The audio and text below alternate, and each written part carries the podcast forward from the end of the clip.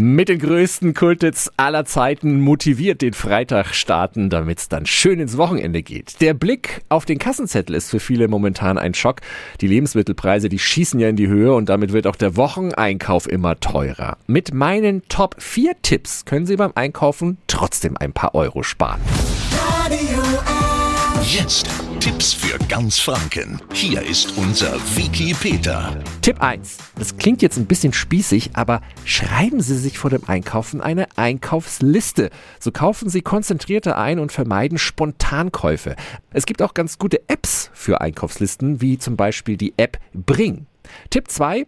Achten Sie auf Angebote. Dafür lohnt sich ein Blick in die guten alten Werbeprospekte. Und wer keine Lust auf eine Werbungsflut im Briefkasten hat, der kann die Zeitschriften auch online checken. Sie finden diese auf den Webseiten Ihrer Lieblingsläden oder in so Vergleichs-Apps wie zum Beispiel Kaufda. Dort können Sie Ihre Lieblingsläden auswählen, sich über Angebote benachrichtigen lassen oder ganz gezielt nach Angeboten zu einem bestimmten Produkt suchen.